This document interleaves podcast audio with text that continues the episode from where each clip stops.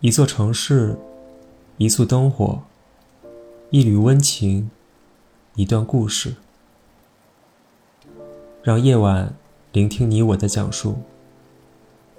晚安，愿你心有所爱，梦里有糖。据说繁星璀璨，是因为每一个愿望都会化作一颗星星。当时间定格在二零二一年的最后一秒，你会许下什么愿望呢？晚安，小队。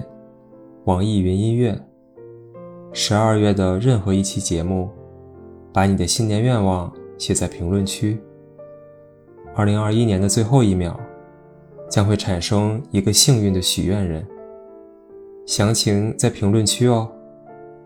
十二月三十一号晚上。十一点五十九分五十九秒，我们一起守望星空吧。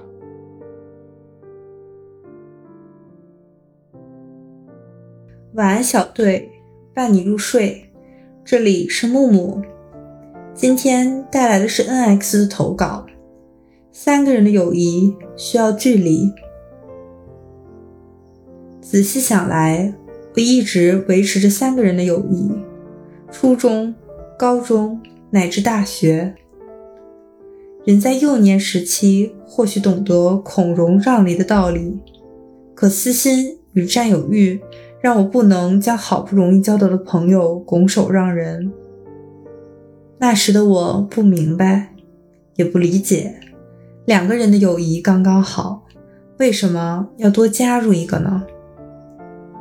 带着一身的锋芒和下意识的排斥，我竟与朋友走得越来越远。看见只属于他们两人的嬉笑打闹，我自责也迷茫。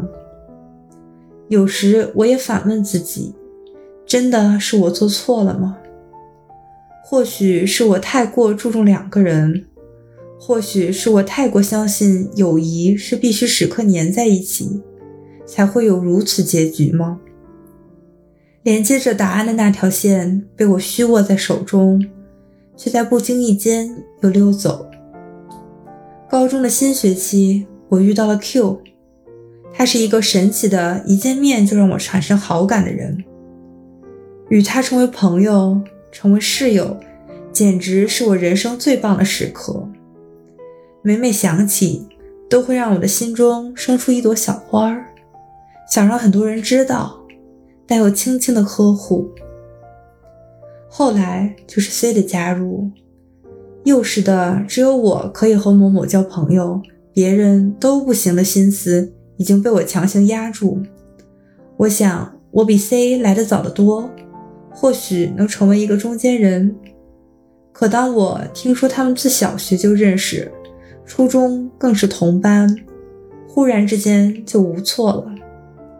有时看到他们两个人的亲密无间，心里更不是滋味。